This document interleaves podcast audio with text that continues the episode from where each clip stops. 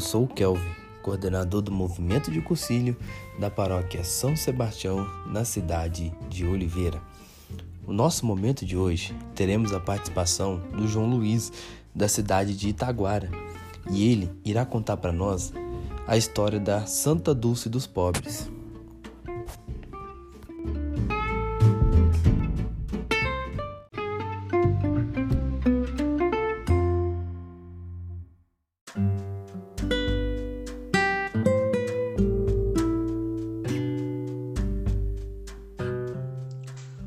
Saudações a colores. Meu nome é João Luiz, sou da cidade de Itaguara, paróquia Nossa Senhora das Dores. Eu fiz o 51º cursilho para jovens de nossa diocese e atualmente eu estou como representante jovem do movimento aqui na cidade. E para mim é uma imensa alegria poder participar do podcast de hoje, e que eu já venho acompanhando desde o início.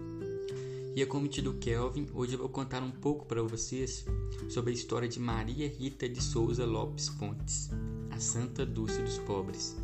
Primeira mulher nascida no Brasil a ser canonizada e a terceira pessoa canonizada mais rapidamente no mundo. Santa Dulce exalou santidade, o perfume de Cristo, durante toda a sua vida, onde abriu mão muitas vezes de si mesma para cuidar do próximo.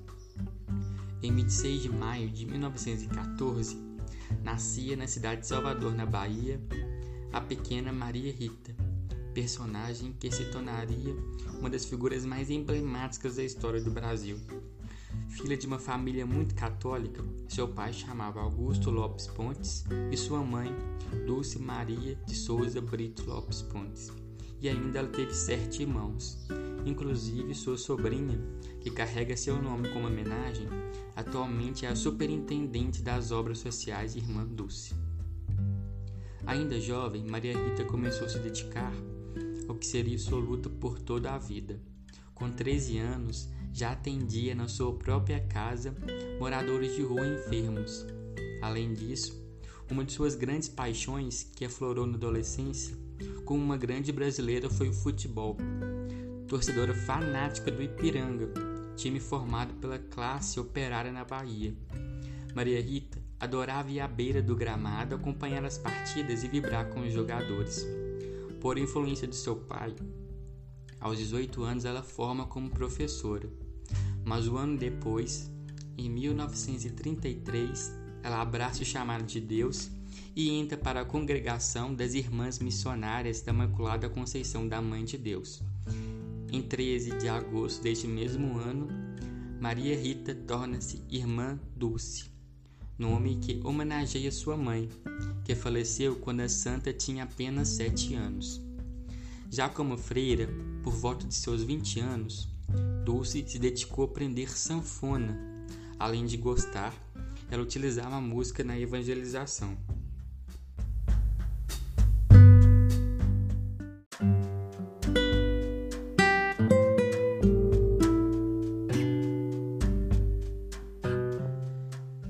Dulce criou e ajudou a criar várias instituições filantrópicas.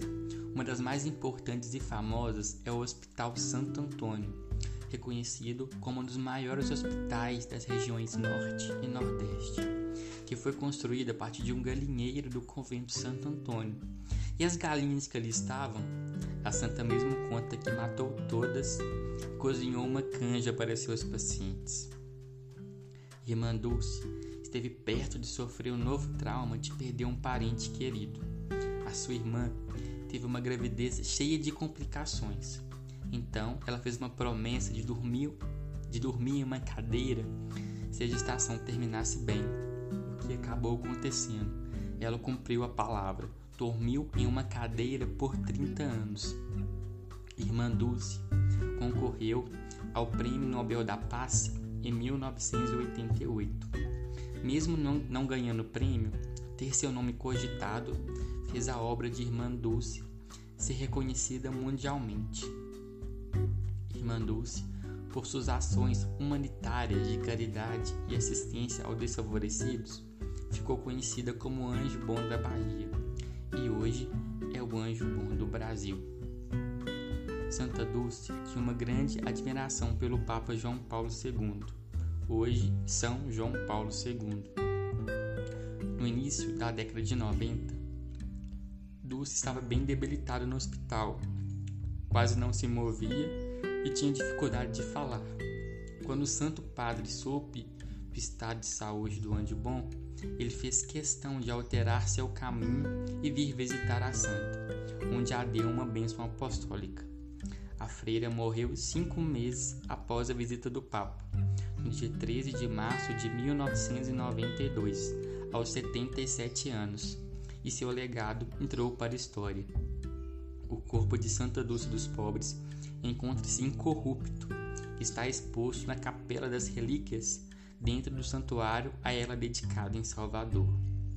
Após sua beatificação, em 2010, exatamente um dia depois, a fase de canonização foi iniciada. Depois de nove anos, o Papa Francisco proclamou o reconhecimento de seu segundo milagre, e em 13 de outubro de 2019, Irmã Dulce foi canonizada e passou a ser chamada de Santa Dulce dos Pobres. O seu dia litúrgico ficou definido para o dia 13 de agosto, dia que recebeu o hábito religioso. Sua canonização foi uma das mais rápidas da história, apenas atrás de São João Paulo II e Santa Teresa de Calcutá.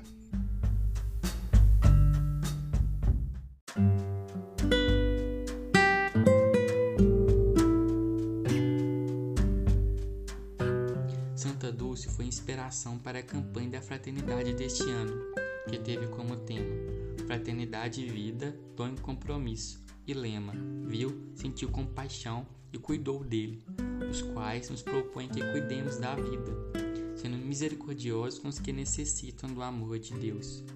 O anjo bom nos mostra que é possível buscar a santidade mesmo no nosso tempo.